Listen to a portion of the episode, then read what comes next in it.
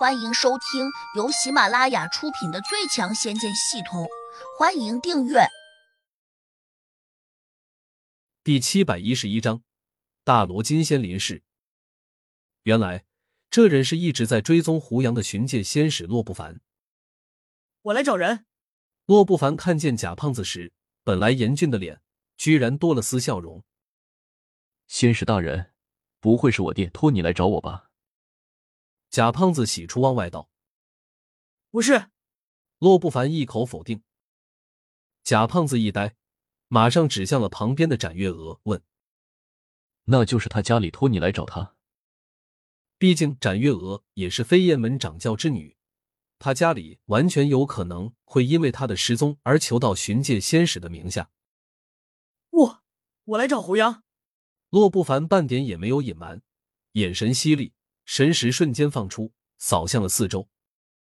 展月娥和小莲一听，顿时有点紧张。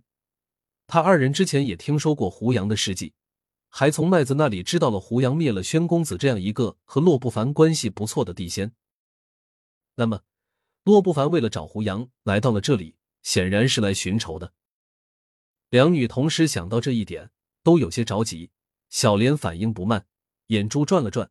马上冲洛不凡告状说：“我们这个岛子不是胡杨捣毁的，是他，是这个死胖子，他背了抢我月娥姐，带他师叔千叶真人过来，把我们的小岛给毁了。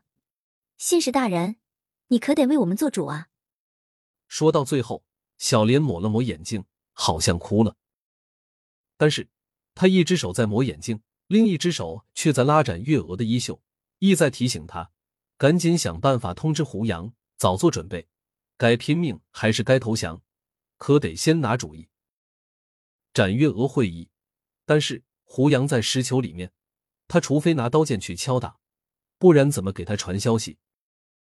洛不凡好像一点也不着急，他扫视了一眼场中四人，漫不经心的问：“你们都知道胡杨在哪里吧？谁说出来，我就给谁记一功。”贾胖子眼睛一亮。立刻想说，但是他转头却发现展月娥恨恨的瞪着他，他心里咯噔了一下，暗道：“我要是说出了胡杨，只怕他会恨自己一辈子。看来还是不说为好。”对于他而言，哪怕洛不凡赏他一剑仙气，也不及展月娥对他表露一个迷人的微笑。所以，贾胖子权衡利弊之后，就假装起了糊涂。百花娘娘只是隐约觉得胡杨可能藏在地下，但是她却不想说，因为当年他被关起来。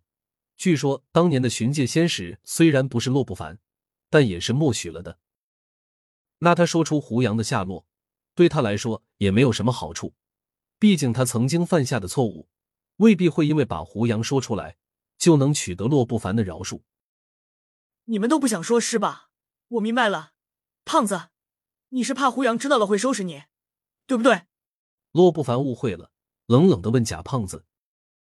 贾胖子眼珠转了转，顺势牵驴下坡，嘿嘿的笑道：“先是大人好眼力，在下佩服。”他也不说洛不凡说的对不对，索性一句话就给遮掩了过去。洛不凡哈哈大笑，不屑一顾的说：“你们知道站在我身边这位大哥是谁吗？”贾胖子摇头说。这位大哥相貌堂堂，仪表威严。虽然我不认识，但我可以肯定，他一定是个了不起的人物。他这样说其实是在拍马屁，但贾胖子认为自己绝对不会拍错。毕竟能让洛不凡喊大哥的人物，多半是个厉害的地仙。展月娥和小莲都没有吭声。百花娘娘微微躬身说：“这位大哥不是地灵，不知是哪路神仙。”哈哈哈！你是百花吧？你猜对了，这位大哥正是天上赫赫有名的金华山阴直大仙。洛不凡得意的笑道。场中这四个地灵全都露出了茫然的神色，因为大家都没有听说过。毕竟天上的神仙太过神秘，他们没有去过仙界，哪里会知道？洛不凡原以为他这样一说会换来众人吃惊和惊羡的表情，谁知却没有达到预期的效果。他皱眉，不高兴道：“你们这些无知的小辈，我这么跟你说吧，天上的神仙也分很多种，多数是普通的仙人，厉害的便是大罗金仙。我这鹰翅大哥，正是那种抖一抖脚也能震翻整个星球的大罗金仙。大罗金仙，众人对这个称号可不陌生，毕竟修炼典故里面写着的，大罗金仙那可是菩萨一般的存在，是整个修真界仰望的偶像。据说整个修真界中，这么多年来几乎没有谁见过大罗金仙，因为他们的地位实在太高，根本不屑到这下界来游荡。贾胖子首先拜倒了下去，连连磕头，拜见金仙大菩萨。小人今日能够得见，真是三生有幸。百花娘娘也不敢大意，慌忙也拜了下去。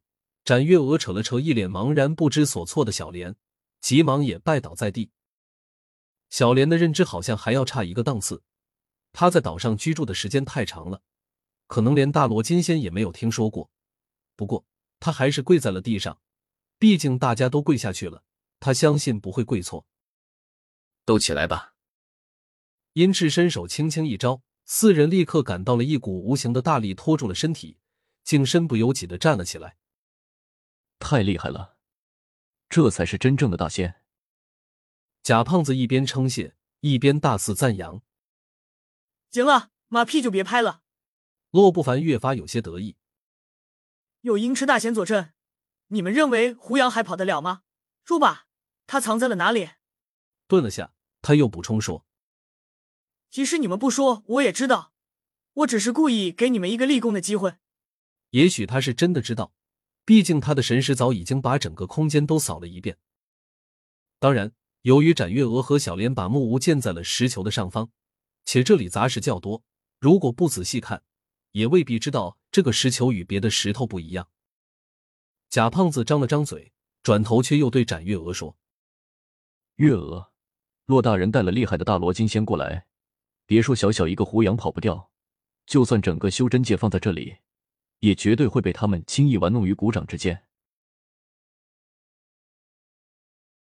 本集已播讲完毕，请订阅专辑，下集精彩继续。